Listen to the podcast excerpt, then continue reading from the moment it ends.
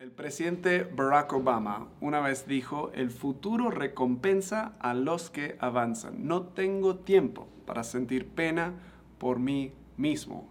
No tengo tiempo para quejarme. Voy a seguir adelante.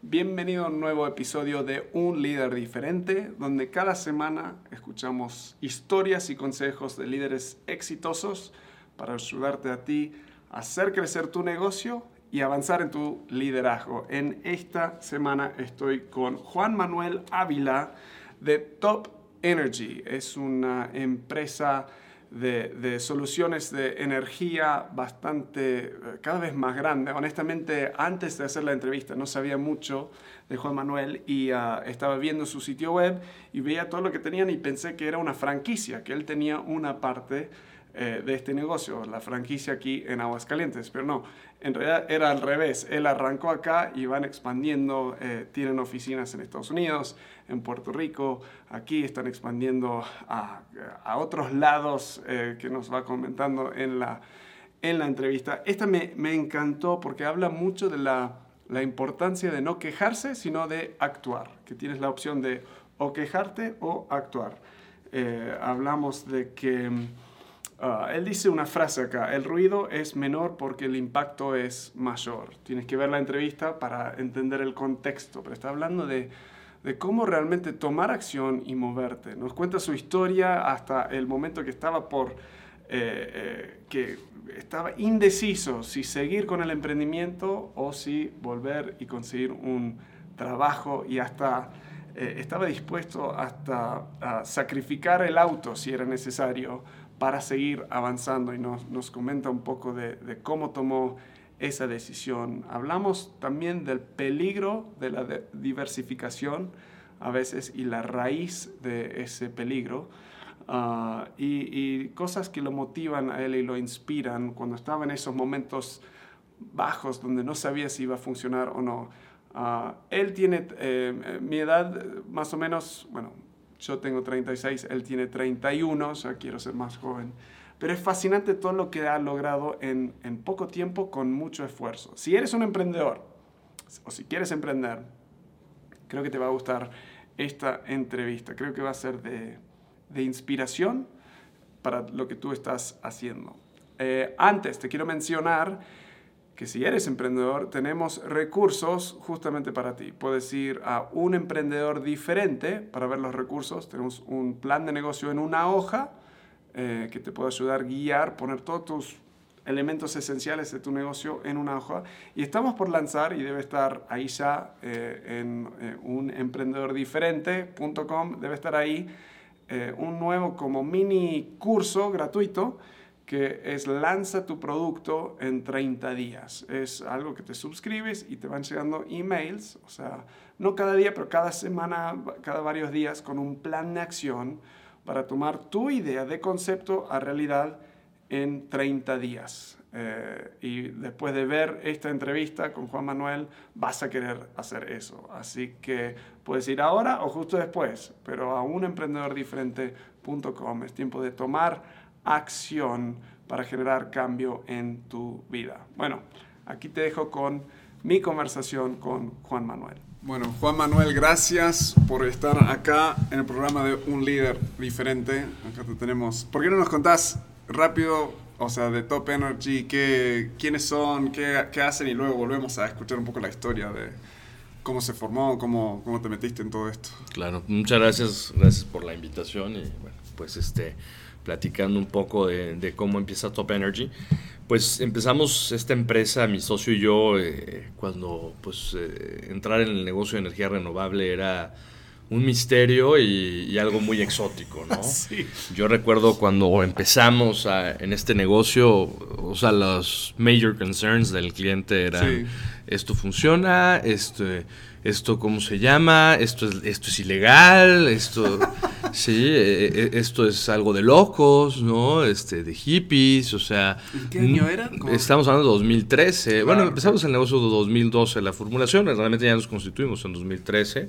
Este, sí, desde 2012, este, tanto mi socio y yo veíamos que, que pues, esto era un proyecto que se podía desarrollar en México, este, y bueno, pues, pues nos la jugamos, ¿no? La verdad es que ahí este, pues sí decidimos, a pesar de esta barrera de, parte de los posibles clientes, ¿no? Pues una barrera muy grande, ¿no? O sea, cuando alguien piensa que lo que tú haces es hasta ilegal o, o, simplemente no funciona, ¿no? Y convencerlos de lo nuevo Es, es un poco... Cuando hay cambio y todo lo nuevo siempre es difícil, sí, claro. Y bueno, pues de ahí empezamos a picar piedra y bueno, ya obviamente hoy tenemos otro tipo de retos, ¿no? O sea, mientras hace, pues en el inicio, ¿no? Hace varios años el, este, era convencer al cliente de que esto no era ilegal y, que la tecnología funcionaba, hoy el reto es otro, ¿no? Hoy ya es una industria, vamos a decirlo, más madura, donde las preguntas de los clientes, sus, este, sus miedos, sus, sus retos, son muy distintos, ¿no? Son más enfocados como cualquier otra industria, como si fuera a comprar un coche o una casa. Entonces ya te están hablando de calidad, precio, ¿no? y lo principal que venden es, es, o sea, todo lo de solar, es lo, el producto principal que está, porque sé que tienen como consultoría también, asesoría, pero es, ¿qué es el fuerte que venden? Sí, bueno, nosotros precisamente tenemos una, rama de empresas, ¿no? Este, donde, bueno, pues nuestra marca principal es, Top Energy. Eh, Top Energy a lo que se dedica es a brindar una solución energética a través de pues, construir centrales eléctricas, ¿no? ¿Qué tecnología? Solar. Este, aunque en un inicio mi, mi, socio y yo eh, estuvimos inclusive explorando otras este, tecnologías y él de hecho pues tiene experiencia en, en otras tecnologías, este, tanto eólica como este, no, pues como solar, pero pues, básicamente más especial en solar. Vimos que en México y sobre todo en Aguascalientes tenemos este, pues una tecnología dominante y es, solar, ¿no? Y más aún en lo que estamos nosotros, que es generación distribuida, que es generar en los puntos de consumo, o sea, generar en un techo, pues lo que más sentido hace es solar, ¿no? Entonces... Yo estoy viendo fotos acá, pero es fascinante, o sea, es enorme, esto es arriba de Diseco Soluciones, o sea, eh, Walmart, tienen, o sea, no es como una casita nada más, es, son, parecen proyectos enormes. Sí, este, bueno, la, la, ley lo que nos deja bajo este esquema de generación distribuida es hasta 500 kilowatts de, este, de potencia instalada. Y te puedo decir que la primera instalación en llegar a, ese tope en Aguascalientes la hicimos nosotros. Este, y bueno, pues es nuestra especialidad y desde un inicio nuestra apuesta fue comercio e industria.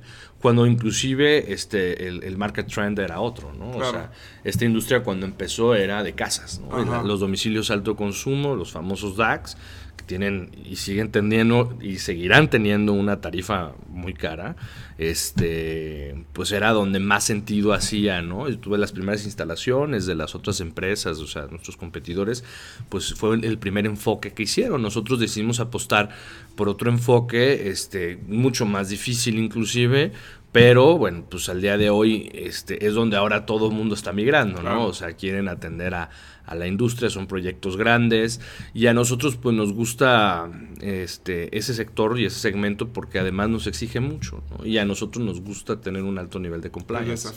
Exacto, o sea, por eso es que pues tenemos también mi socio y yo siempre hemos sido como personas con una cultura empresarial más, este, innovadora, por decirlo de alguna manera, ¿no? Entonces, pues el, el, reto de atender a la industria, pues precisamente te, sube la vara, ¿no? A, estar, eh, pues sí, con un nivel alto de compliance, de innovación, de retos este, técnicos, de ingeniería inclusive, de logística, ¿no? Entonces son proyectos que, que no solo por, por, su tamaño, sino por los retos que tiene detrás, es lo que nos gusta, ¿no? Sí. También ganaron, y ahora quiero volver atrás como para escuchar un poco cómo se dio todo esto, pero están en número 16 en el Best Place to Work de todo el país, o sea, para empresas de, ¿qué es? 20 a 50 colaboradores, o sea, increíble, o sea, de todo el país, o sea, número 16. ¿Eso, ¿Esto es la primera vez que se, se postulan para esto o cómo vienen haciéndolo? Sí, este fue la primera vez que que decidimos incursionar en, esta certificación de Great Place to Work. Y, la verdad es que, bueno, pues obviamente muy felices de, saber que, que, al primer intento lo obtuvimos. Y después, pues inclusive conocer empresas mucho más grandes que van este, en su cuarto intento y, no lo logran, ¿no? Entonces, pues ahí también este, habla de, de, lo mismo que te comentaba, ¿no? La, apuesta que tanto mi socio y yo hemos hecho este, por ser innovadores y pues darnos cuenta que este es un segmento y sobre todo para el mercado que queremos atacar, que necesitas tener mucho valor agregado, ¿no? Y alto nivel de compliance. Eso te lo va a dar formar este, gente de valor, ¿no? Y tener gente de valor. Entonces, pues se ve reflejado en esta certificación. ¿Y se sacaron número uno en qué, categoría? Eh, hay cinco rubros que maneja Great Place to Work. Este, la verdad no me sé los cinco, pero este, uno de ellos es orgullo. Y a nivel nacional fuimos el número uno en orgullo. Quiere decir que somos la empresa de la cual los colaboradores se sienten más orgullosos de pertenecer. Se ponen la camiseta en un sentido. Se ponen la camiseta, claro. no, tienen vergüenza de ir con el logo, sino que... No, mira, claro, este, parte de, de eso es, es esto, ¿no? O sea no, no, tanto portar un uniforme, sino realmente sentir que lo traes. entonces volveme atrás a tus como inicios, tus primeros... Eh, ¿Cuándo sentiste, cuándo te diste cuenta que eras un líder? O sea, ¿cuándo, ¿cuándo era tu primera experiencia donde decís, wow, o sea, estoy en un puesto de liderazgo, más allá de si era un puesto o una situación de, de liderazgo en tu vida? Pues mira, remontándome a, la primera vez, vamos a decir que lideré un grupo, pues fue por ahí de 12 años, si mal no recuerdo, 11, no sé, 2008, sí, 12 años, cuando presidí la Federación de Estudiantes donde estudiaba, en la universidad donde estudié. Y, bueno, pues, pues fue un reto, ¿no? O sea, digo, obviamente su liderazgo muy distinto y los retos son muy distintos a los que hoy, hoy uno tiene, pero este pues para mí en ese entonces, la edad que tenía era pues lo máximo, ¿no? O sea, el reto más grande. Y desde ahí dije, bueno, o sea, este, porque llegué a través de una elección, ¿no? O sea, no, no, fue ah. un tema de planilla única o algo así, ¿no? O sea, fue, una elección donde, este, inclusive ganamos por un amplio margen, ¿no? La, la planilla que, que yo estaba liderando en ese entonces.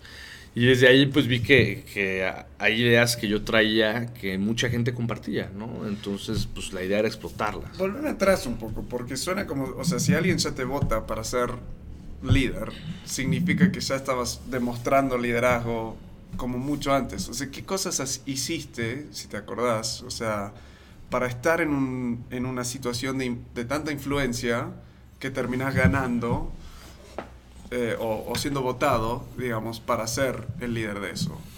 Pues bueno, yo me había sumado a un equipo de líderes, ¿no? Esa, es la, la, realidad y yo creo que pues, el mejor semillero de líderes es estar con pues, líderes, ¿no? O sea... Pero, pero pausa ahí, porque muchos no saben. Contame más de eso. O sea, ¿qué quieres decir con eso? Pues mira, eh, yo entré este, a un gran amigo, mis mejores amigos, mi compadre, vamos, él fue el que me dio, vamos a decir, la, la, estafeta ¿no? de los liderazgos. Yo a él lo conozco porque es hermano de un cuate que estudiaba conmigo, estamos todos en la misma universidad y él entonces estaba generando pues el, el, foro de negocios que está organizando la universidad en ese entonces. Y bueno, a mí, pues yo, eso sí, desde, desde chico siempre he sido un apasionado por las noticias, este, la política, la economía, etcétera. Claro, entonces cuando yo veo... Para, ¿de chiquito a qué edad? Pues desde pues primaria y secundaria, más o menos, sí.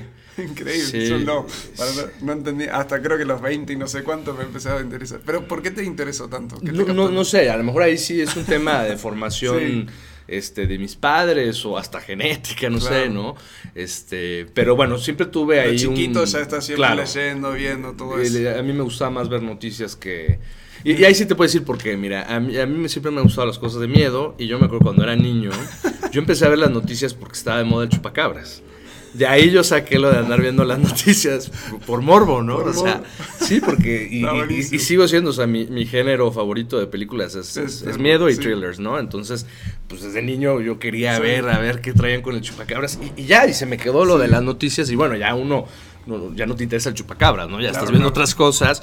Obviamente también te estoy hablando que yo estaba en quinto de primaria, más o menos, cuando pasó el chupacabras, o sea, era un niño, ¿no?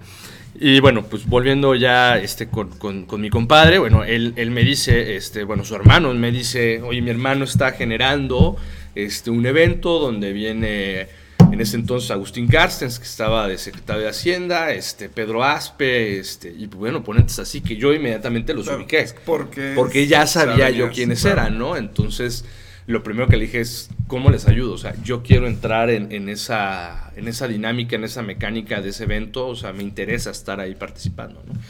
Y entonces me presenta a su hermano, yo no lo conocía, este, su hermano, este, que era el que estaba liderando precisamente el evento, y pues yo me puse ahí a, sus órdenes, esa es la realidad, un amigo y yo, ¿no? Y, siempre, este, quien, quien es el, que originó este evento, que se llama Carlos, para no perdernos, o sea, ponerle el nombre, porque si no nos vas a confundir, Carlos siempre cuenta que, que a él se le hizo muy curioso, que tanto yo como mi otro amigo Pepe hayamos llegado sin que nos buscaran y dijéramos, venimos a ponernos a tus órdenes, ¿no? ¿En qué ayudamos? Mm. Entonces ya desde ahí, bueno, pues nos dejaron ciertas tareas que fuimos cumpliendo y como que de manera natural eh, se empiezan a dar actitudes de liderazgo, ¿no? Este, obviamente, pues Carlos seguía siendo el, director, el presidente del foro, ¿no? y el foro fue todo un éxito, pero pues ya de ahí te quedas con ganas de más, o sea ya viste lo que se puede hacer este, mm. desde una federación de estudiantes, ¿no? Y te estaba diciendo pues, el approach que alguien puede tener a sus 19 años, para nosotros era este, pues, lo máximo. Una de las cosas que estoy viendo, o sea, que en muchas de estas entrevistas sale, y lo escucho también acá, o sea, a veces vemos el, éxito, o sea, de, de, personas hoy en día, tus 31, me dijiste, 31 años, y, claro, a esta edad siempre queremos más también, o sea, no hemos terminado, pero a la vez, cuando vuelvo atrás, una cosa que noto, el patrón es em, no solo disposición, sino que iniciativa. O sea, lo que mencionás, la reacción que tuvo Carlos, creo, es que se acercaron y dijeron, en un sentido, a las órdenes. O sea, ¿qué, qué podemos hacer? ¿Qué, o sea, no se esperan a a ver, ¿quién nos puede ayudar? Es que tomaron la iniciativa para, para actuar, para avanzar. Y de ahí empieza, creo que esas casi como semillas de liderazgo empiezan a brotar, empiezan a nacer, empiezan a, crecer aún más. Eh, ¿Sientes que eso es un patrón en tu vida? O sea, donde ves oportunidad, pum, te metes como tomando iniciativa.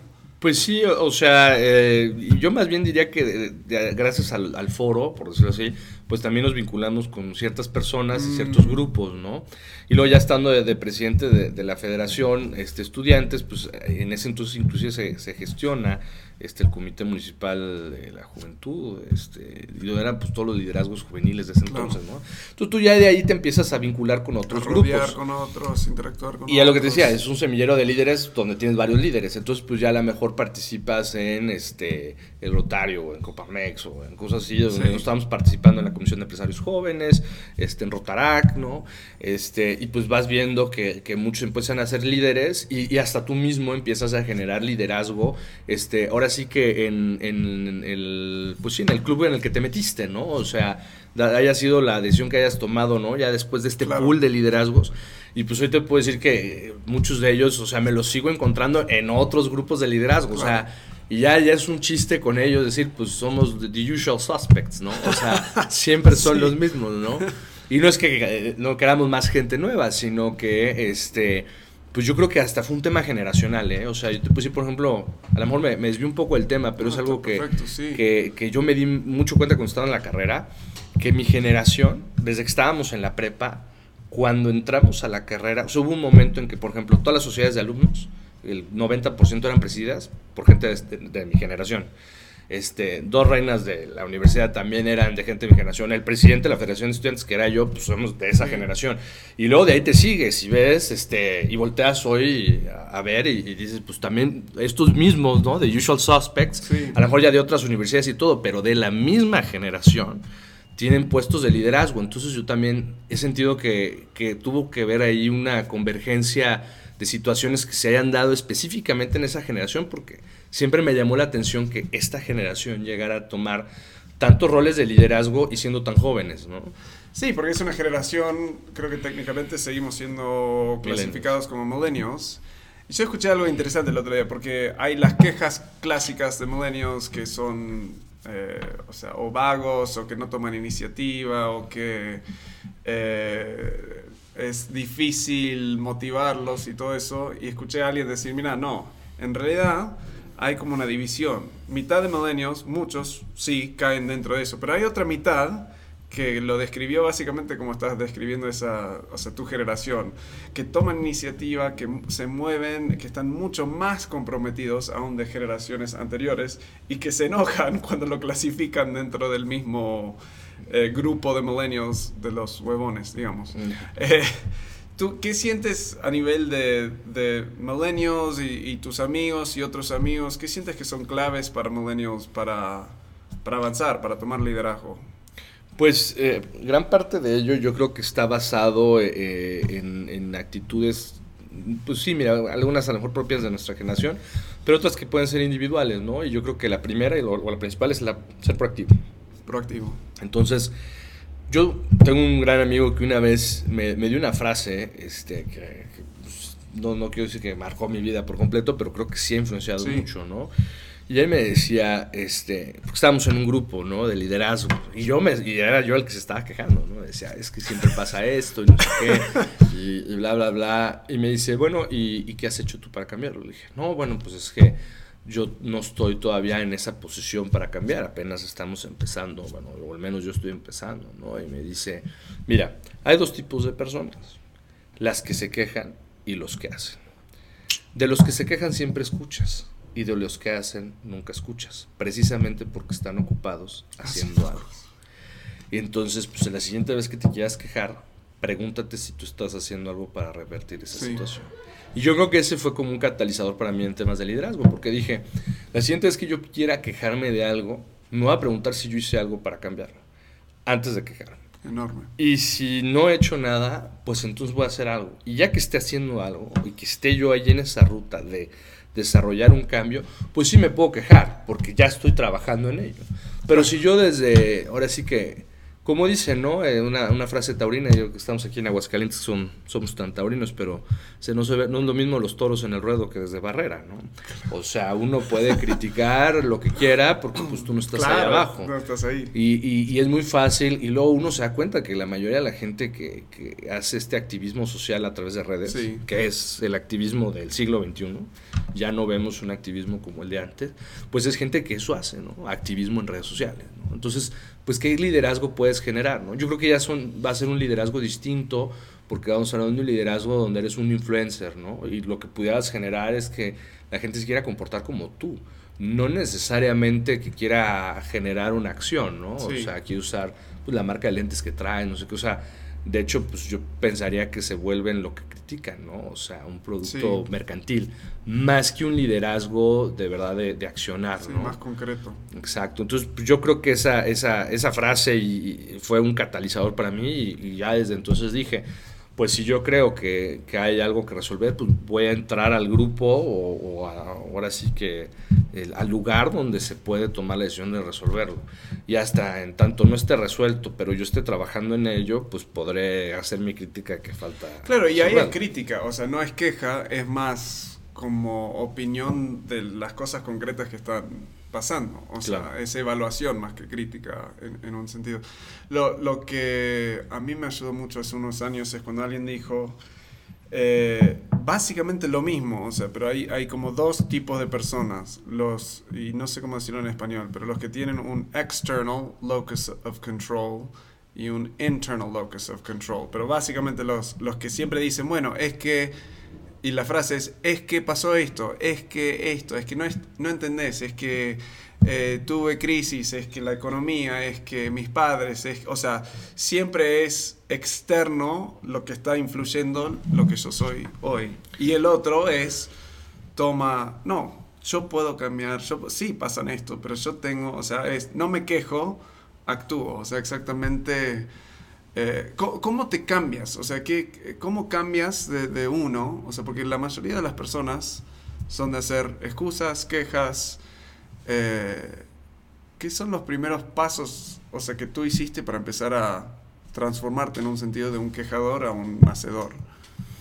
Pues bueno, yo creo que como todos, dependiendo de la edad que tengas, pues hasta la moda es la queja, ¿no? O sea, antes del, del actuar, ¿no? Sí. Entonces, este, yo, yo creo que mis años en la carrera, eh, cuando estaba estudiando, me di cuenta que este, el hacer dejaba más que el quejarse, ¿no? Puedo poner un ejemplo, o sea, yo siempre fui de la idea que eh, me gusta aprender de maestros prácticos, porque yo soy muy práctico, de maestros teóricos, ¿no?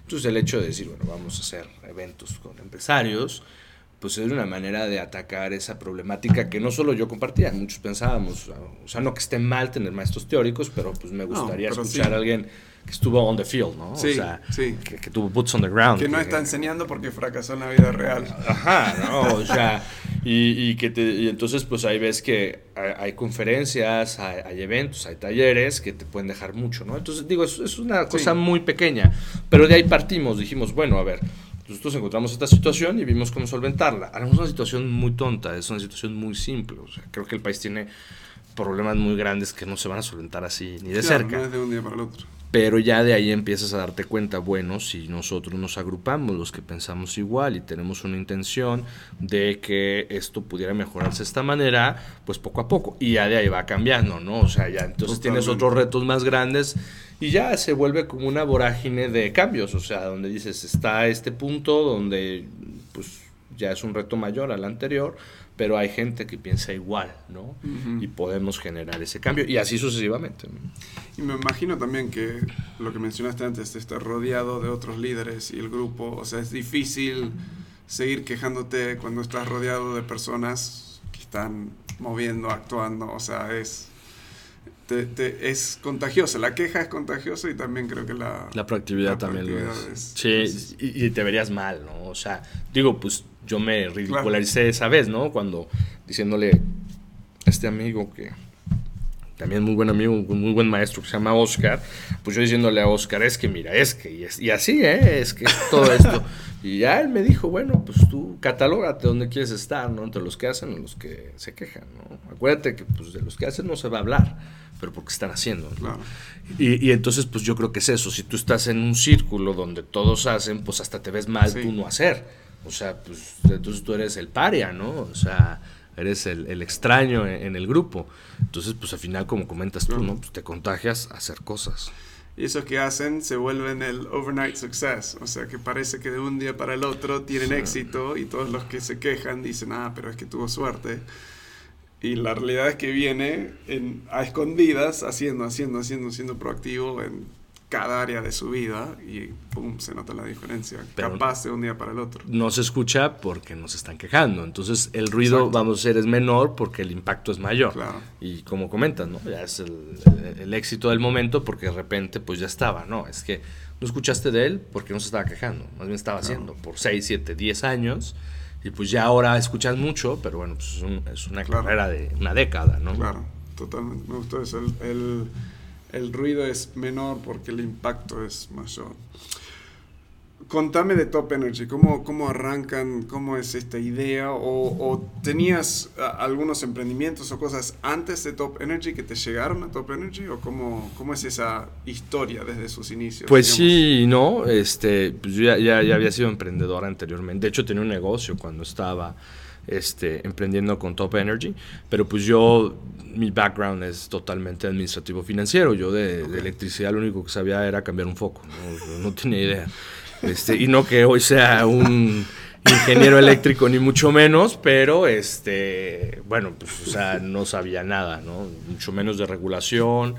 Y mi socio, este, él sí tenía el, el, el expertise técnico, ¿no? Entonces, este, de hecho, pues él ya había emprendido en este sector anteriormente en España, él es de allá, este, ah, y bueno, pues con el tema de la crisis y, todo eso, pues este, ya, o sea, había una amistad entre su familia y la mía, ¿no? Nos conocíamos, él es mayor que yo, este, pero aún así, digo, que no fuéramos ni de cerca de la misma generación, siempre nos llevábamos bien, ¿no? O sea, este, entonces, bueno, pues ya cuando, este, se le, o sea, le comentamos, oye, está esto aquí, y, de hecho él fue muy aventado, ¿no? Yo siempre lo he, este, pues sí, admirado por eso, porque fue, oye, pues está en México, parece ser que se puede hacer, porque la tampoco teníamos la certeza, porque no veníamos del sector, o sea, no conocía yo la regulación, ni mucho menos como para decirle, sí, mira, le vamos a hacer así, así, asado, vente, y al cabo tú ya sabes esto, esto, el otro, y ya lo podemos implementar mañana, ¿no? Para nada, yo no tenía idea.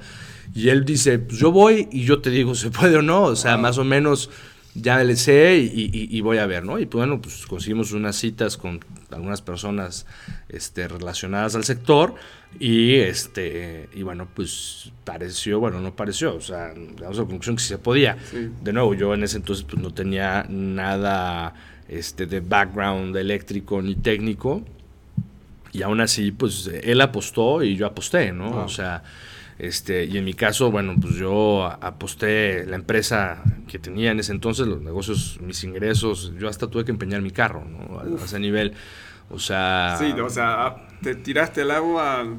Sí, yo sí puedo decir que Top Energy nace de dos emprendedores. O sea, no nace de una posición de comodidad, ni de Guillermo, mi socio, ni de Juan Manuel, tu servidor. O sea, nace del emprendimiento de él, de dejar todo en España y venirse. Eventualmente se trajo su familia, pero... Al pues, principio no. Eh, pues no, estuvo un año yendo y viniendo y sí se aventaba temporadas en México de tres semanas, un mes, mes y medio, regrésate 15 días, vuelve a tener un mes, este, o mes y medio, o sea, no, no fue fácil tampoco para él, ni para mí, porque pues yo, por ejemplo, desde el lado financiero, o sea, de repente esto que era una apuesta de startup, vamos a decirlo, se vuelve en un gasto mensual que superaba mis ingresos by far. O sea, había que, vamos, la, apuesta se subió. ¿Y por qué era tan interesante para ti hacer esto? O sea, para él entiendo por la crisis, pero ¿qué era lo que te fascinó a ti? Pues en ese entonces eh, o sea, ya cuando constituimos la empresa, vamos a decir, cuando se, termina el scouting y todo, se, hablaba ya en fuerte de la reforma energética. Y yo recuerdo que desde que estaba en la carrera, en, el sexenio de Calderón, que, era cuando yo estudié la carrera, hubo uno de los primeros intentos de reforma energética, ¿no? Y desde ahí, por, por esta afición por la política, la economía y demás, yo siempre dije, oye, pues estaría bueno pertenecer a este sector este, de alguna manera, ¿no? Entonces, ¿te fascinaba el sector energético? Pues sí, porque era un sector que estaba monopolizado y, como que me hubiera gustado ver cómo funcionaría de otra manera, ¿no? En, un free market. Entonces, pues cuando la tecnología, la regulación y todo nos iba a permitir eso, pues era un, era un sure bet, ¿no? O sea, a ver, el camino va a ser este. Hay que recordar que en agosto de 2014 se decreta la ley de la industria eléctrica, que es la que nos da las bases para el mercado eléctrico en, el país, ¿no? Entonces, pues si en 2013 nos constituimos ya formalmente, bueno, pues sí nos adelantamos un año, pero pues igual éramos emprendedores. Ahora, no quiere decir que la regulación previa a la ley de la industria eléctrica no nos dejara hacer lo que hacemos. Lo que pasa es que las reglas eran distintas, no era tan claro, no tenía tantas especificaciones como las tenemos ahora. Entonces, sí podíamos hacer negocio, sea, también por eso la apuesta hacía sentido, no, no fue, vamos a decir, un, arriesgue total, porque era, este, ya hay una regulación que hoy nos va a permitir trabajar y lo que se ve que se viene es una regulación que todavía nos va a permitir trabajar mejor. Entonces, nosotros lo que hacemos técnicamente hablando es generación distribuida. Y la regulación de la generación distribuida este, sale hasta 2016. Eh, este, O sea, nosotros nos adelantamos tres años, ¿no? Entonces, este, igual, o sea... ¿Eso era ventaja o desventaja para ustedes? Pues fue, fue las dos, ¿no? O sea, pero volvemos a lo mismo. Este, pues nosotros le apostamos y nos ha funcionado porque entonces hoy ya somos una empresa con muchos años, con mucha trayectoria, y nosotros caminamos del lado de la ley. Es muy distinto a yo llegué a aprender una ley, a decir, pues yo, yo caminé, inclusive estuve en la formulación de... Nosotros hay por ahí una presentación de, de quien entonces era subsecretario de electricidad en la CENAR, este, donde sale nuestro logo en, la parte de consultas para el manual de generación distribuida, ¿no? Entonces fuimos de, las empresas que estuvo participando, este, la única en Aguascalientes, eso sí, seguro, este, pero que estuvimos participando en la elaboración de eso, entonces pues yo lo veo ya como una ventaja. En un inicio era una desventaja porque yo de lo que le estaba hablando a la gente no lo entendía porque paneles en el techo era de qué me estás hablando, ¿no? La otra posición hubiera sido, bueno, me espero a que esto se desarrolle y entonces yo incursiono en él con mucho capital. También es válido y puedes ser muy exitoso en eso, ¿no? O ser un spin-off en una industria que ya tiene cierta madurez y si tú llegas con capital para contratar gente con expertise, pues pues vuela, ¿no? Oye, ¿cómo manejaban todo el estrés del inicio? ¿Cómo lo, o sea, una de las, creo que muchos emprendedores escuchan esto y suena como tus inicios, recién mencionaste que los gastos estaban superando los, los ingresos en ese, en ese arranque. ¿Cómo, ¿Cómo, te sentías en ese momento? ¿Te, ¿Te, arrepentías en algo? O sea, las dudas, ¿cómo manejabas primero, ¿cómo te sentías y cómo lo manejabas? Pues me sentí estresado, claramente, ¿no? Y dices, bueno, superaba los ingresos, pues es que no había ingresos. O sea, realmente esta empresa... ¿Qué ingresos? o sea, al menos de mi parte, pues se fundió de pues de, la, de, los otros negocios que tenía en ese entonces, también muy pequeños, pero bueno, me daban para vivir y, y fue una apuesta, pues sí, a meterlo todo este, y claro que hubo momentos en los que yo decía, o sea, este juguete me está saliendo muy caro, ¿no? O sea, este es un momento donde yo debería reflexionar si, si además yo debería ser emprendedor, ¿no? O sea, tal vez yo lo que debería hacer es conseguir un trabajo, ¿no? Y, y, llegué, a, llegué a pensar lo que llegué a buscar una cita, ¿no? Una entrevista de trabajo este, con una amiga que, que, está en recursos humanos y, le dije, oye, ¿tú cómo ves? Y me dice, pues yo pudiera inclusive contratarte por tu perfil, o sea, si tienes este, para trabajar aquí. Pero este, recuerdo muy bien que, que, el día que, o sea, que le dije, bueno, yo te marco, no sé, el jueves por poner algo, este, y ya te digo si sí o si no, y ya pues voy a la entrevista y, pues a ver si la paso también, o sea, también no era como que estaba contratado automático, pero bueno. Y yo me acuerdo que ese día que le iba a marcar por la tarde, en la mañana, este, pues no sé, tuve una epifanía o algo así, pero me di cuenta y dije, pues no, o sea, yo también ya estuve del otro lado, yo, yo había trabajado anteriormente desde muy joven en, en muchos puestos de trabajo, desde mesero, funerales, vendía, o sea, yo estuve en todos lados, ¿no? En ese aspecto, entonces este, dije, bueno, pues puedo optar por trabajar allá, que no estaba mal, o sea, y tenía buenos ingresos, estabilidad, o sea, y no es una ruta que esté cancelada, ¿no? No, no, no. Pero pues ya había conocido eso y lo conocía bien, o este, seguir por acá, ¿no? Y seguir por acá, pues implica, este, pues seguirle apostando y a que eventualmente esto deje, ¿no? Entonces, pues volvemos a lo mismo, o sea, de los hombres que hemos escuchado, bueno, de los hombres y las mujeres que hemos escuchado siempre, son los que apostaron todos, ¿no? Del tibio nunca hemos escuchado nada, ¿no? Eh, entonces, este, pues sí, o sea, y como del tibio nunca se ha escuchado nada, pues ahí está, ¿no? O sea, si yo traía ya un bagaje de liderazgo, de venir haciendo las cosas, pues ¿en, en, qué lugar de la mesa quería sentarme. Entonces dije, y ahí fue cuando empeñé el coche, de hecho eh, fue el día que tomé la decisión de decir, bueno, pues lo voy a tener que empeñar, ¿no? Wow. Y hoy, bueno, somos una empresa, Great Place to Work, tenemos oficinas en, Ciudad de México, en Aguascalientes, trabajamos en 22 estados de la República, tenemos una oficina en San Diego y otra en San Juan, Puerto Rico. Entonces, ya somos una empresa cross-border. Este, cuando hace años este, uno de los socios estaba empeñando su carro y el otro pues venía con una mano adelante y la otra atrás, ¿no? O sea, ese ha sido el cambio que hemos tenido. ¿Tú te lo imaginabas tal como era hoy o, o aún más grande? como en ese momento qué era lo que te Decía, no, voy a seguir, voy a seguir, O sea, ¿qué visión tenías en tu cabeza para, para seguir adelante? Pues, este, eh, yo creo que los ánimos de, de, lo que, de lo que yo visualizaba como Top Energy, empresa exitosa.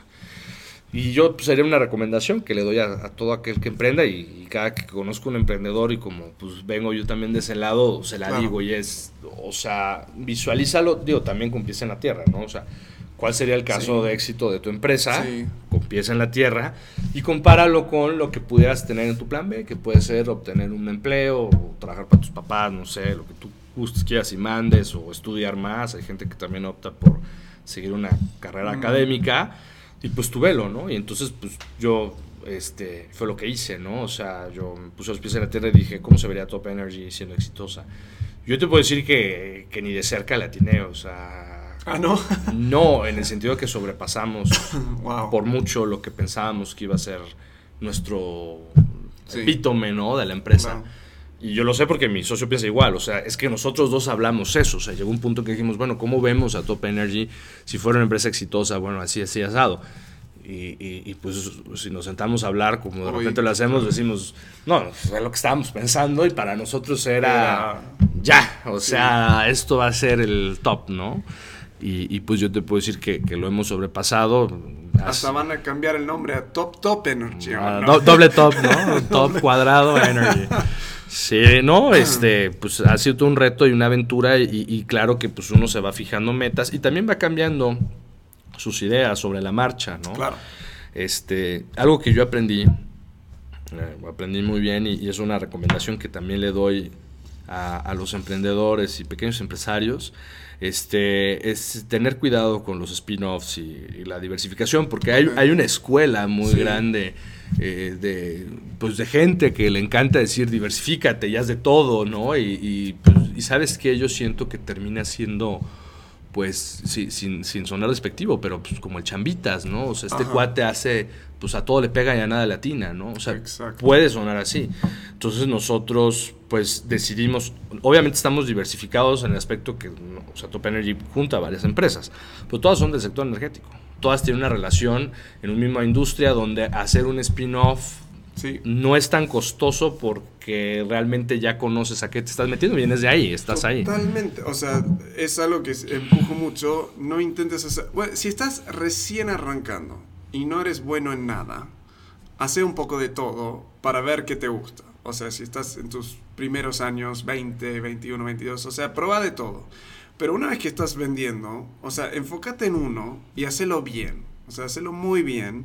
Y luego, cuando yo hablo de diversificar, es ver cómo podés generar una nueva fuente de ingreso, pero basado en la que ya tenés. O sea, si venías vendiendo cursos en línea, escribís un libro que, que, va en base a eso. O sea, o empezás a ofrecer consultoría en base a eso. O sea, y solo cuando llegas al éxito y que está fluyendo muy bien eso, ahí es donde capaz podés considerar agregar más cosas. Pero al principio hacer una cosa, hacerlo muy bien y luego de a poco empezás a como expandirlo un, un poco. Y generalmente no viene hasta años después. Son años después.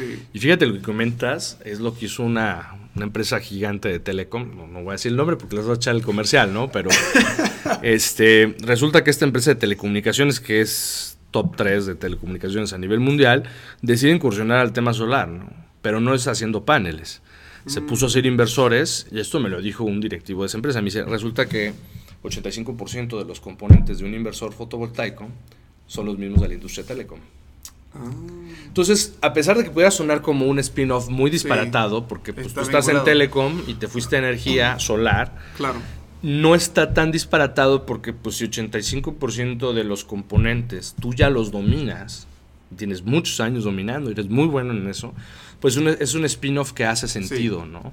Y este es el como una empresa, un gigante de telecom dentro del sector energético, ¿no? Entonces, pues yo creo que va de la mano con lo que comentas. O sea, si tú ya después de que probaste todo, ves, bueno, esto es lo que me gusta y te vuelves especialista en él, puedes ser spin-off que inclusive no, no, tengan que estar necesariamente en el mismo sector, pero tienen mucha relación con lo que tú ya dominas, con las habilidades que ya tienes, ¿no? Y eso es donde yo tengo, no, no una pelea, pero sí una discusión filosófica, vamos a decir, con este, las escuelas, los mentores o los líderes que a todo te dicen, sí, ya, ponte a hacer más cosas, o no has pensado hacer esto ya apenas, o sea, acabo de constituirme hace un año, ¿no? O sea, y tú ya quieres que, eh, o la misma gente, ¿eh? solita se, se, genera por esa, este, ese ímpetu, una, bueno, de ser emprendedor y dos, de, de, esta teoría de la, de la diversificación, donde yo creo que pues termina en la sobrediversificación y como lo ve el cliente, es este cuate a todo le pega y a nada latina. Y, sabes lo que creo que es la raíz de eso, es el miedo.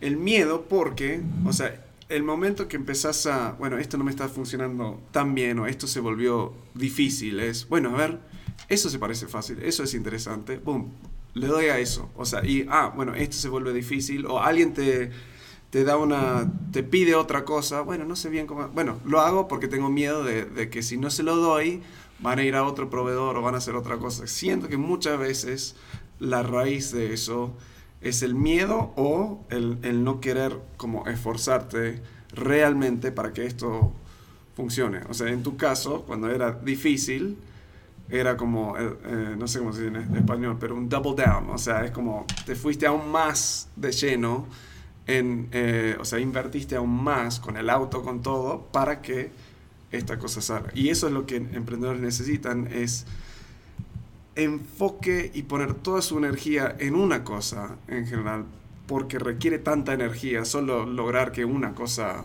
funcione. Sí, como para tenerla, eh, buscarte 100 problemas en, en otros lados, ¿no? Y que no necesariamente domines.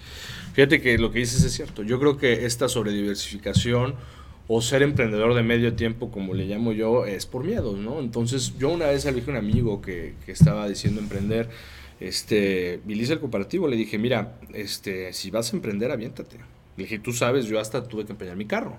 O sea, eso es emprender. No, es que yo lo voy a hacer desde la comodidad de un trabajo en la burocracia, ¿no? Por ejemplo. Y yo le dije, mira, tú sabes que yo le vendí este proyecto, esta empresa, ¿no? Sí, sí, y era el proyectazo, pues era la instalación más grande que habíamos hecho en ese entonces en Aguascalientes y era la más grande en generación distribuida en el estado, ¿no? Entonces estábamos hablando de que pues, era un proyecto de esa magnitud.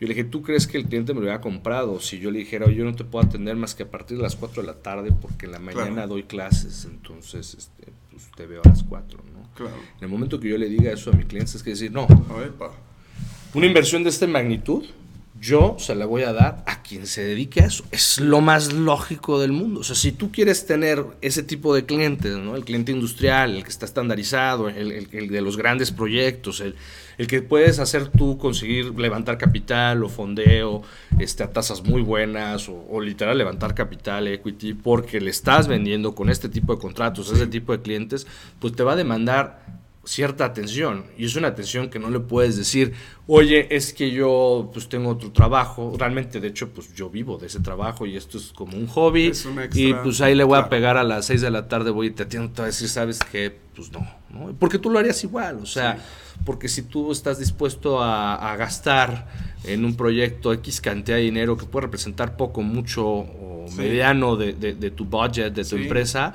pues lo quieres contratar con alguien que, se, dedique a eso, o sea, si hasta fianzas pides, ¿no? O sea, entonces...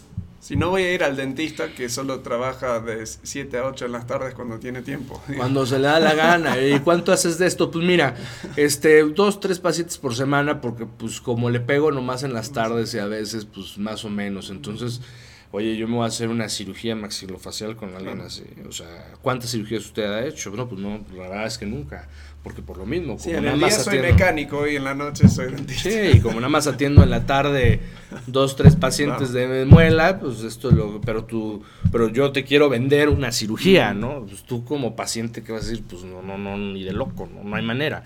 Lo mismo pasa en las empresas. Las empresas confían eh, en quien les pueda dar esa confianza y para ganar esa confianza pues tiene que haber un background, ¿no? Yo siempre he dicho, esa es una, esa sí es frase mía, siempre he dicho, haz negocios con la gente que sí hay que hacer negocios. Si tú te agarras de proveedor, de cliente o de socio a alguien que no se dedica a hacer negocios, lo más seguro es que te va a llamar. Porque el que es cliente tuyo y no se dedica a hacer negocios, o sea, este es su pasatiempo de medio tiempo, te va a caer en default, te va a caer en impago o te va a dejar de comprar eventualmente. Si tu proveedor está en la misma situación, va a caer en default, te va a dejar de entregar o se va a quedar con un saldo a favor y no va a haber manera que se lo cobres. Y si tu socio está así, pues no te va a apoyar, se va a salir, o sea, siempre la misma. Entonces, haz negocios con la gente que sí que hacer negocios. Y yo creo que es una clave, y además suena tonto porque suena bastante intuitivo, pero yo creo que la base, ¿no? O sea, sí. mucha gente busca algo barato y rápido y la única gente que lo está vendiendo barato y rápido, o sea, son la gente que no se están dedicando o están intentando hacer un poco de, de todo. De todo. Contame, eh, antes de que se nos acabe el tiempo, eh, con el, Great Place to Work y todo eso, ¿por qué han apostado? en, México, en Latinoamérica y en el mundo en general hay muchos líderes que tienen esta idea de que, bueno, le pago a mi gente para trabajar, no la tienen que pasar bien, o sea, no tiene que ser un great place to work porque les estoy justamente dando dinero para que hagan su trabajo, ¿por qué poner extra esfuerzo en todo eso? Eh, ¿Qué cambió tu chip? O sea, ¿qué, qué, qué habías observado? ¿Qué has, ¿Por qué le estás invirtiendo tanto enfoque en ser un great place to work, un lugar increíble para trabajar? Pues es que es súper rentable, yo creo que es un no-brainer, ¿no? Y no trabajo para Great Place to Work, ¿no? O sea, no, no, estoy vendiendo la certificación, pero pues es un no-brainer. O sea, bueno, para empezar, nosotros sí veníamos arrastrando un problema de rotación por muchos años, ¿no? Los inicios de la empresa, y pues es obvio, ¿no? O sea, no tenemos experiencia en manejos de grupos o de, manejos de grupos tan grandes, este, eh, con obras con cierta complejidad, etcétera, y bueno, pues evidentemente pues eso se trasladaba a problemas con el personal. Pero yo creo que una vez que maduramos eso, este, el pensar en nuestra diferencia va a estar en la productividad, ¿no? Entonces, o sea, cuando yo le digo a la gente cuántos paneles monto con un equipo de cuatro personas, no me la creen, o sea, porque la gente es sumamente productiva. Entonces, nosotros vimos cómo podemos aumentar la productividad, bajar la rotación, y generar este, un ambiente donde la empresa se vuelva líder. Porque además eso siempre lo tuvimos claro Guillermo y yo. eso, eso nunca ha sido una discusión en la mesa. O sea, mm. siempre, yo creo que por eso la, empresa y la sociedad ha funcionado. Siempre ha sido, queremos llegar acá. Entonces, a ver, para llegar acá, el camino es este, ¿no? Y, y ese camino es, pues, pues ya competir con otras empresas. O sea, nuestro mercado no se llama Aguascalientes, ¿no? O sea, nosotros hemos hecho lo más al norte instalaciones en Hermosillo y lo más al sur Playa del Carmen. O sea, nomás nos falta la península de Baja California. Todo lo demás lo hemos cubierto. ¿no? Bueno, a lo mejor nos falta Durango, Colima, algunos estados pequeños, o bueno, no pequeños, ¿no? Pero salteados, por decirlo así. Pero vamos, hemos hecho ahora sí que distancias muy grandes. Entonces, hacer ese tipo de obras con esas distancias requiere ciertos retos. Y vas a competir con ciertas empresas que tienen cierto valor agregado. Ya no es el instalador, el toques, que vende paneles y que además el cliente lo que ve es el bottom line, o sea, pide ciertas cosas. para nosotros poder llegar a él, para poder ser así de productivos como queremos ser y marcar una diferencia de nosotros en la competencia es pues generar el mejor recurso humano que haya en el mercado. Mm. Entonces nosotros, por ejemplo, hicimos varias apuestas, ¿no? Y eso es algo que to Work nos, nos dijo y nos evaluó y, nos lo calificó bastante bien, porque nosotros, por ejemplo, tenemos un concurso todos los años con las universidades del estado, donde les decimos, este, mándame equipos y, tenemos un partnership con Aurora Solar, que es un software para diseño de instalaciones en techos. Entonces, este, pues lanzamos estos retos, donde invitamos, inclusive un año que invitamos hasta unas universidades de Querétaro, y les decimos, a ver, este es el problema, ¿cómo lo resuelven? Y entonces nosotros a los equipos ganadores los contratamos. Al equipo entero. O sea, además de darles un premio en dinero, ¿no? Entonces también eso empieza a generar otra dinámica, porque ya es gente que entró así a través de un concurso, la mayoría son estudiantes, o sea, el, promedio de edades en Top Energy es menor a 25 años. es una empresa joven, porque la industria es joven. Yo estuve hace 15 días en una convención en Mérida de, energía y, estaba pues, dándome cuenta que, ¿no? y que la conclusión, aquí todo el mundo tiene menos de 40, o sea es una Entonces, para, escuché bien, la, la, mayoría de tus empleados tienen menos de 25. Eh, ah, es, es, el clúster de gente más grande, ¿no? O sea, tenemos gente de 30, tenemos gente de 40, pero pues yo digo que la mayoría oscila entre los 25, 27, 30, o sea, pero ahí está. Es un mito que esa gente no puede estar, o sea, comprometida, motivada. Hay que buscar el cómo, ¿no? Y, eh, no todos, o sea, también nosotros, yo te puedo decir que pues, tuve dos clases de millennials, por decirlo así. Los que más rotación me generaron en la empresa, o sea, rotación de en 15 días se iban al mes, o sea, cero compromiso, o sea, ese estereotipo de millennial del que todos se quejan. Y el que tengo participando en mi empresa, donde este, pues es gente que se ha puesto la, la, camiseta, ¿no? Ahora, eso ha sido por estrategias que hemos desarrollado precisamente para hacer Great Place to Work, las prestaciones que damos, los sueldos que pagamos. Somos la empresa del sector energético en el estado que mejor paga. Y además con nosotros también se ven las oportunidades de crecimiento. hemos tenido gente que entró de becario y hoy, hoy lidera un equipo de 15 personas. Y entró como becario hace tres años por un concurso. Entonces, ¿qué dirías que son dos o tres? O sea, pagas bien, pero me imagino que no es por eso necesariamente que se queda, ¿no? O sea, es como un mínimo requisito pagar bien casi. Eh, no garantiza compromiso pagar bien. ¿Qué otras cosas hacen para como generar ese compromiso y, y, que salgan con ese orgullo de la empresa mismo?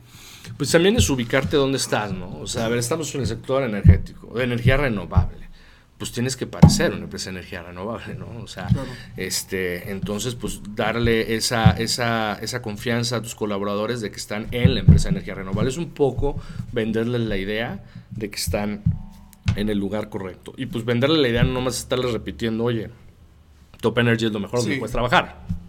Es darles herramientas para que lo crean.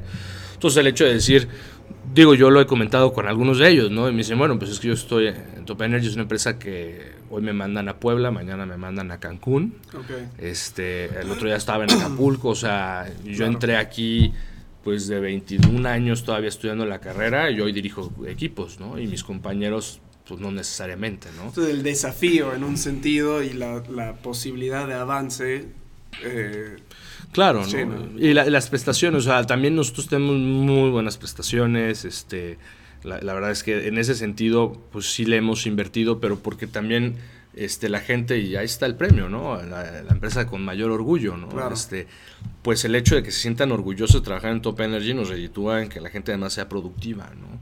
O sea, que la gente diga, oye, este, pues en vez de poner 100 paneles, vamos poniendo 200, ¿no? En un día. Sí. O sea, Suena que están haciendo muy bien lo que, eh, o sea, tenemos acá un modelo de liderazgo que tiene, hay tres responsabilidades esenciales que todo líder tiene que hacer. Y si no está haciendo esas tres, no está llegando a su máximo potencial. Recién, en lo poco que dijiste, mencionaste las tres. O sea, uno es inspirar. O sea, somos esto, de eso tratamos. O sea, mencionaste, no dijiste la palabra visión, pero un poco era, somos una empresa de energía renovable. O sea, es eso. O sea, y es, suena como que comunicar bien la, la visión de lo que son.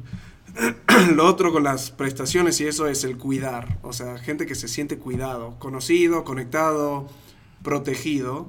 Y el otro, que se nota mucho, es el empoderar. O sea, que, que en poco tiempo ya tienen un, e, o sea, están a cargo de un equipo, significa que hay gente que los está desarrollando, entrenando, dándoles más, dándoles oportunidades para realmente eh, ejecutar y hacer la tarea que le estás, estás pidiendo. Entonces se nota mucho esas tres cosas. No sé si hay otra cosa que sientes que hacen que contribuye a eso también. ¿O qué recomendarías a un líder que dice, ok, me estás convenciendo, ¿qué sería como un primer paso para empezar a generar eso con su gente?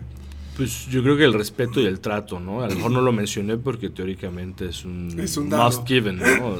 sí. Está puesto por default, pero, pero bueno, si lo tenemos que mencionar, pues ese es el primero, ¿no? Esa es la ronda cero de, de, tu empresa. O sea, es decir, pues si yo llego y, y ninguneo a mis colaboradores y yo me la paso gritando y me la paso insultando. Ajá, y, y, no solo ni siquiera insultar, o sea, tener la expresión corporal, o sea, agarrarme las manos a la cabeza, hacerle así, este, y cosas así, ¿no? O sea, no que uno no lo haga, ¿no? Pero, eh, este, porque obviamente hay momentos de frustración, pero si tú todo el, el tiempo le estás comunicando a tus colaboradores, verbal o no verbalmente, este, que te desesperan, que te hartan, que pues por más bien que les pagues y les des prestaciones y todo, pues un punto en que se, pues, o sea, no por qué aguantarlo. Y más aún, a ver, también estamos en un sector de, pues, de, valor agregado, que es la verdad. Entonces, pues, o sea, no podemos comportarnos así, ¿no? O sea, si, si lo que estamos vendiendo, a diferencia de otros competidores, este,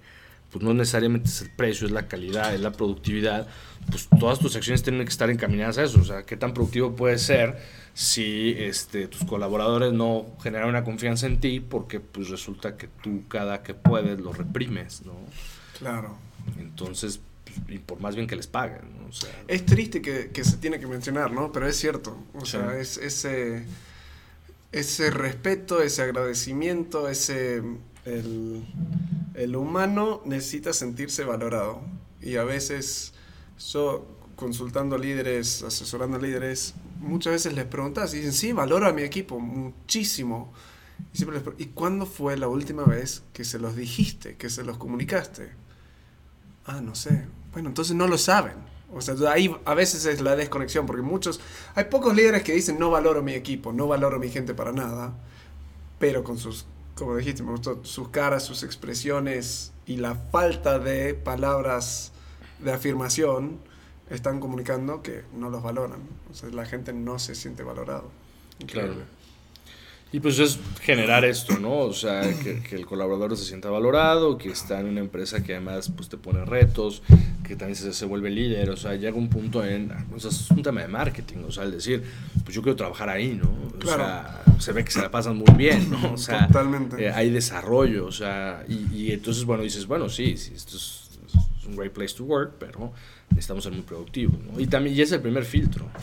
Entonces, pues no nomás es la fiesta, ¿no? O sea, también hay un trabajo detrás, pero pues yo creo que la gente lo entiende muy bien y por eso pues tenemos un balanceo. Yo tengo una alta población de millennials que tienen ya casi cuatro años en la empresa. Wow. Que para... Para es increíble. Es increíble, pero ¿por qué? Porque estamos... Y, y, hay esa comunicación, o sea, cuando hay algo que no funciona, también vienen y nos lo dicen. Y yo sé que eso es un reto que, que hemos sobrepasado porque antes pues, simplemente se iban Como te dije, teníamos rotación antes. se van porque se van. No, te dicen, no te dicen, no, no me siento retado, no me, o sea, no, te dicen nada, se iban. O sea, no había, no genera, ayer un error de nosotros, si tú quieres como, como líderes, no generar esa empatía y esa confianza en que te digan, oye, esto, esto es algo que yo veo, ¿no? Entonces, pues agarraban y se iban. Claro. Entonces, para terminar, ¿qué sigue para ustedes? ¿Qué, ¿Qué, es lo que tienen para 2020? Y si alguien está interesado en conocer más de ustedes, o sea, está el sitio web topenergy.mx pero ¿qué es el primer paso con ustedes? Pero primero, ¿qué sigue? ¿Qué sigue en 2020 para ustedes? ¿Qué, ¿Qué, es lo que quieren lograr? Pues nosotros lo que queremos este año es consolidar nuestras operaciones cross-border. Este, estamos muy avanzados, sobre todo en Puerto Rico, este, con el desarrollo de ese mercado. Este, ¿En Puerto Rico? En Puerto Rico, ah, sí. Wow. Sí, sí, tenemos oficinas en San Diego y en San Juan. Bueno, San Diego, California y, y, San Juan, Puerto Rico. Y, y lo que queremos es eso, ¿no? O sea el, el, consolidarnos ahí, este, y bueno, y, entonces también brindarles un nuevo reto a nuestros colaboradores, ¿no? O sea, ahora diseñar una instalación en una isla a X cantidad de kilómetros que está aquí, ¿no? Increíble. Este, ese yo creo que ese es nuestro principal reto. Y, y bueno, pues otros retos más eh, puntuales dentro de otras empresas del grupo que tenemos, ¿no? Este, pero pues que queremos desarrollar y, yo creo que ese es como nuestro major concern ¿no? para 2020. Mm, increíble. Y para gente que quiere estar en contacto, ¿el sitio web es mejor? O... Redes sociales, sitio web, digo, en redes sociales porque pues ahí la, contestación es mucho más rápida, ¿no? Este, LinkedIn, Facebook, uh, Instagram, Twitter. Vamos a incluir. Te pueden buscar generalmente como Top Energy. Top Energy México, México. está, porque está Top Energy Estados Unidos. También tenemos, este, no lo mencioné, este, es un mercado que también estamos arrancando este, que es Chile. Este, ¿Ah, sí? Sí, sí, y estamos... Bien al, al, cono sur. Sí, sí, sí, este... Que la verdad, o sea, si tú me preguntas, pues yo creo que la mejor regulación, o sea, lo mejor todo para haber hecho solares es México, ¿no? Pero bueno, hay que, hay que buscar también otras fronteras. Este, y también ahorita estamos este, desarrollando mercado en, Chile, en Puerto Rico, y pues todo desde nuestra oficina de Estados Unidos, ¿no? Que, que es la, la que cabeza este, la, expansión cross-border, ¿no? Por decirlo así. Sí. Entonces, pues sí, se pone Top Energy México porque también van a encontrar Top Energy Chile, Top Energy US, que somos los mismos, ahí se ve, pero a través de redes sociales ahí estamos. Increíble. Bueno, gracias. Eh, siento que sacamos muchos consejos eh, prácticos, que ahora conociéndote un poco más no me sorprende, por no tanto teoría, sino lo práctico. Así que gracias por tu tiempo, tu, tu trabajo y honestamente tu ejemplo. O sea, quiero en reconocerte por tu ejemplo que estás dando a otros líderes de, nuestra edad y futuros líderes en, el esfuerzo que estás haciendo, el enfoque que le estás dando y la, la, intencionalidad en todo lo que haces. Así que gracias por, por estar acá y compartir todo con nosotros. Pues muchas gracias por la invitación a, a ti, este, que nos, me, me, tuviste aquí, hable y hable, este, y, y, pues gracias por generar este tipo de, de programas, ¿no? Y esta difusión este, para pues, generar más líderes. ¿no? Gracias, brother. Bueno, muchas gracias. Listo. Excelente. Bueno, espero que te haya gustado esa entrevista con Juan Manuel. Espero que haya sido de inspiración y motivación para tomar acción en tu vida. Uh, de nuevo, los recursos están en unemprendedordiferente.com. Ahí puedes, son gratis los que tenemos ahora. El plan de negocio en una hoja y el, el curso de lanza tu producto en 30 días. Si te está gustando esto, me encantaría que lo compartas con otro emprendedor, con otro amigo. Mándale el link y que te suscribes al canal de YouTube, que nos sigas en Instagram y en Facebook ah, y que nos dejes tus preguntas, tus comentarios. Nos encanta saber. Es más, estamos empezando a filmar mini videos respondiendo preguntas que nos envían. Así que toda pregunta o consulta eh, es muy bienvenido. Nos encanta crear cosas que personas como tú realmente quieren. Así que sin nada más, te dejo y nos vemos en la próxima.